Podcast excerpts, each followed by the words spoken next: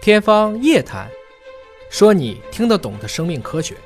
欢迎您关注今天的《天方夜谭》，我是向飞，为您请到的是华大基因的 CEO 尹烨老师。尹老师好，向飞同学好，我们今天关注国家卫健委啊召开的新发布会公布的一组数字，就是在过去的一年当中，中国有三千零七十七例学生感染了艾滋病。对啊，那么这些学生的感染呢，百分之八十一点八是同性性传播导致的。嗯这是中国疾控中心爱防中心主任研究员韩梦洁披露了这样的一个数据。对呃，这个数据其实在二零一八年年底啊，我们国家估计存活的就总体的艾滋病感染者大概是有一百二十五万，嗯那么每年的新发感染者大概是八万多例，而刚才说的这个三千多例呢，是这八万多例的新发感染者当中的学生，对三千多例看似好像是在八万多例里边占的量不大啊，嗯可是你想一想啊，这些学生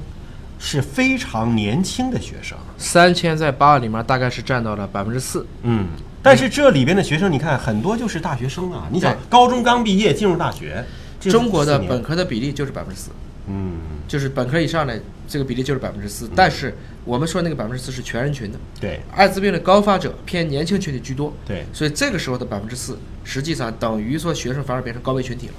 所以学生怎么就能够成为高危群体了？你包括上海市防治艾滋病工作委员会也有一个数据啊，说二零一八年的一月一号到十一月二十号，上海市就光这不到一年呢，十一个月吧，报告的艾滋病的病毒感染者是两千零五十例啊，新发的啊，这个是。那么其中学生感染者呢是六十三例，全都是男性，百分之八十二点五是经过男性同性途径传播的。那么从一九八七年以来，上海市累计报告的感染者是两万两千零四十七例，病人七千四百一十六例，已经死亡一千六百七十八例。这个数字我们看到的一个情况就是说，一个是感染不意味着马上你就是病人，没对发病，对吧？对再一个，我发现这个死亡率啊，其实跟原来相比较是降低了，大幅度降低说明我们的这种药物的控制越来越好了。对这个病的研究但是相对清楚了。嗯，但是它的感染率年轻化，嗯这是值得我们关注的一个问题啊。对，曾经我们做过一组很有意思的数据啊，因为我们之前做 HPV 的一个检测，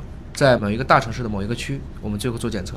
因为都是卫计委来组织，他选择了一个就是从事娱乐业的、嗯这部分女性去做，同时比较了医护人员，然后你猜一下 HPV 的阳性率哪个高？难道是医护人员高？医护人员高，医护人员超过了百分之十，哦可能医院里面我们认为他交叉感染，或者医生觉得他懂，嗯所以他不在意，嗯他可能感染的比例更高。而我刚才说的，看似这些比高危人较群高危人群，就是啊做娱乐业的，他们其实，在那个人群中是最低的。就防控的意识更强。反过来讲，他觉得他是高危，所以他保护了，嗯有点像我们以前说的，真正生出唐氏嗯活产儿的都是低危的，因为高危的都查了，他不查，嗯是这么一个问题。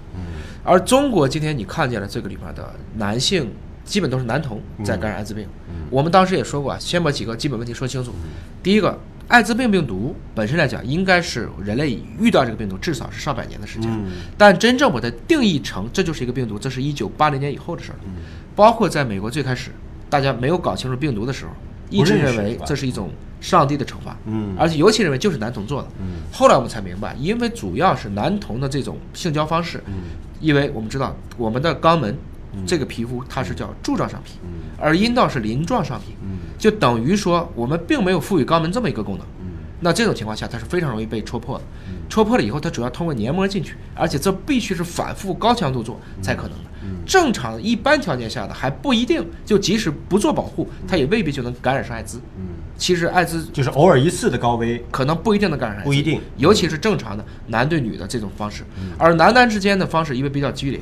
你看一下它这里面的案例，绝大部分都嗯是到了一个酒吧，喝了一顿酒，喝醉了，醒来以后一看自己下半身都是血，嗯其实很多都是被迷奸或者是在某一种不清醒的状态下发生的这样的行为。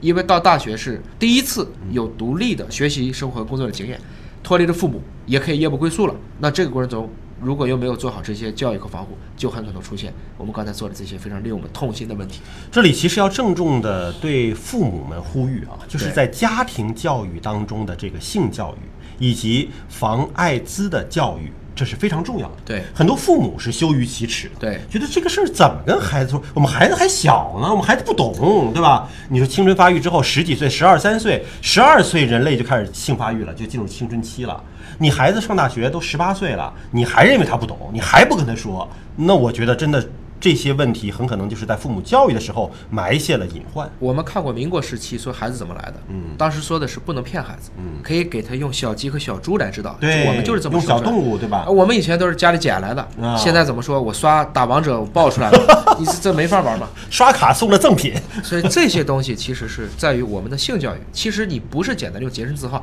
这里面不是每个人都有道德品质的问题。嗯，我就想正常交个男朋友又怎么样呢？嗯我们也说过，其实好多同性的诉求本身是人体的一种多样性，嗯它不是说跟道德会相关。但是你不能避免，因为真的有恶魔在人间啊，嗯他就是在恶意的去传播。你怎么去避免这些问题？这要自己很好的有一套保护措施。我们看看家庭教育的缺位啊。中国青年网对全国一千六百零六名大学生进行一个问卷调查，那么参加调查的学生当中，百分之八十九点二三的大学生获取艾滋病知识的途径是网络，其次是学校和学校的宣传教育，各有百分之六十多。那么家庭的教育只占到了百分之二十多。家庭教育这方面绝对是缺位的，对，可能这种性启蒙教育现在家庭慢慢有了，但是这种防疾病，包括防艾滋病的这种教育，家庭太缺位了。对，啊，那这个过程中呢，我们也特别给大家讲一下，就假使遇到了这个问题，嗯，我们还是有一个七十二小时内的可以阻断的。就第二天早晨突然发现，哎呀，怎么有问题了？别着急，别着慌，有一个七十二小时的自救的时间。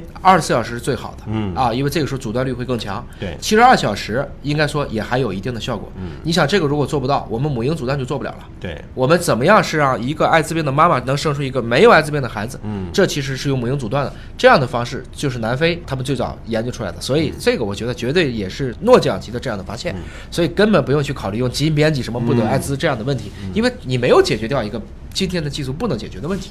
那么，如果有这种高危的行为出现之后，两小时之内及时进行预防性用药的效果是最佳的。对成功阻断率是在百分之九十九以上。嗯，即便时间拖延了，对七十二小时依然被称为黄金七十二小时。当然，你这个越快越好了，嗯对越对吧快越越好是这样子那么这个阻断就是到这个疾控中心，哎没错到医院，没错对吧？告知是告知有我这么是个什情么况问题，对是吧？那么这种阻断药物，你不是说随便到个药房能买得到的啊这肯定没有一定要到专业的啊，机构、啊疾控中心。心是比较合适的，而且还有一点就是艾滋病的检测，在确诊实验好多的地方都是免费的。嗯，其实大家到疾控中心做确证的时候，就即使花钱也只是花很少的钱，千万不要病急乱投医，再跑到一些这个小摊儿上去嗯提醒不必您要的麻啊烦，。提醒您，一定是疾控中心或者是到传染病医院这种专业的医院它是有认证专的科医生，有认证的，对就是艾滋病的初筛实验室，这是有相关的认证的啊。好，感谢老师的分析和解读，下期节目时间我们再会。